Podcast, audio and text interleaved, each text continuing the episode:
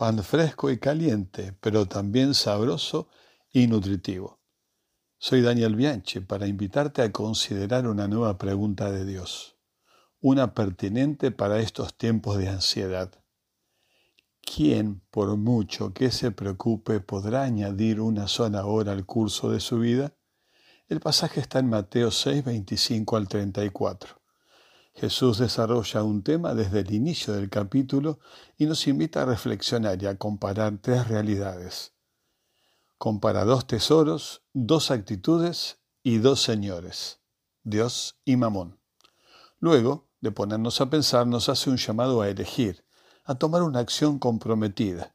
Y ahí viene la conclusión que abre nuestro pasaje. Por eso, abre con otra comparación. Lo que buscan los paganos que andan detrás de estas cosas, comida, abrigo y también vestido, y lo que deben buscar sus seguidores, primero el reino de Dios y su justicia. El tema es la ambición, una que puede ser desordenada y egoísta, o bien estar dedicada a lo supremo, a Dios y su reino. Jesús de manera sencilla presenta una alternativa nos pide que siendo discípulos suyos pongamos nuestra seguridad no en la comida, el alimento o el vestido. Si así lo hacemos, caeremos en la excesiva preocupación, la ansiedad desordenada y pagana. Según Jesús, tal preocupación es inútil, ya que nada podemos hacer. Es innecesaria, porque el Padre sabe y nos cuida. Es también indigna, porque el ser humano es más que necesidades biológicas.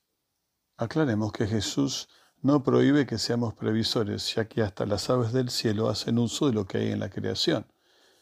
También nos dice que no debemos ser ociosos, porque hay que trabajar y cooperar con lo que Dios hace. En el desarrollo de su enseñanza, Jesús nos hace cinco preguntas, versículos 25, 26, 27, 28 y 30. También registra tres preguntas nuestras, versículo 31.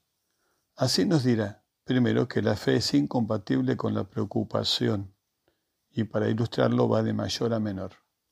Si el Padre nos creó y nos sustenta lo mayor, ¿no hará mucho más con lo menor?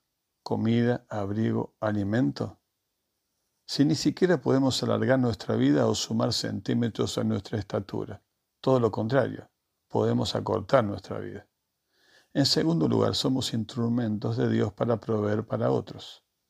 En tercero, no estamos exentos de dificultades. Jesús mismo dice, baste a cada día su propio afán. Jesús espera de sus seguidores una ambición suprema y santa, su reino y justicia. Tomemos el significado del reino de Dios como dice el autor. Es el dominio de Jesús sobre su pueblo en bendición total y en demanda total. Es la ambición suprema de que su gloria sea reconocida y el nombre de Jesús honrado, en nuestra vida, en nuestros cercanos, en nuestro país y en todas las naciones. De aquí parte la búsqueda de la justicia de Dios y la extensión de su reino en todo el mundo. Cuando así lo hagamos, veremos la promesa cumplida. Dios se encarga de nuestras necesidades, añadiendo todo lo que nos falta.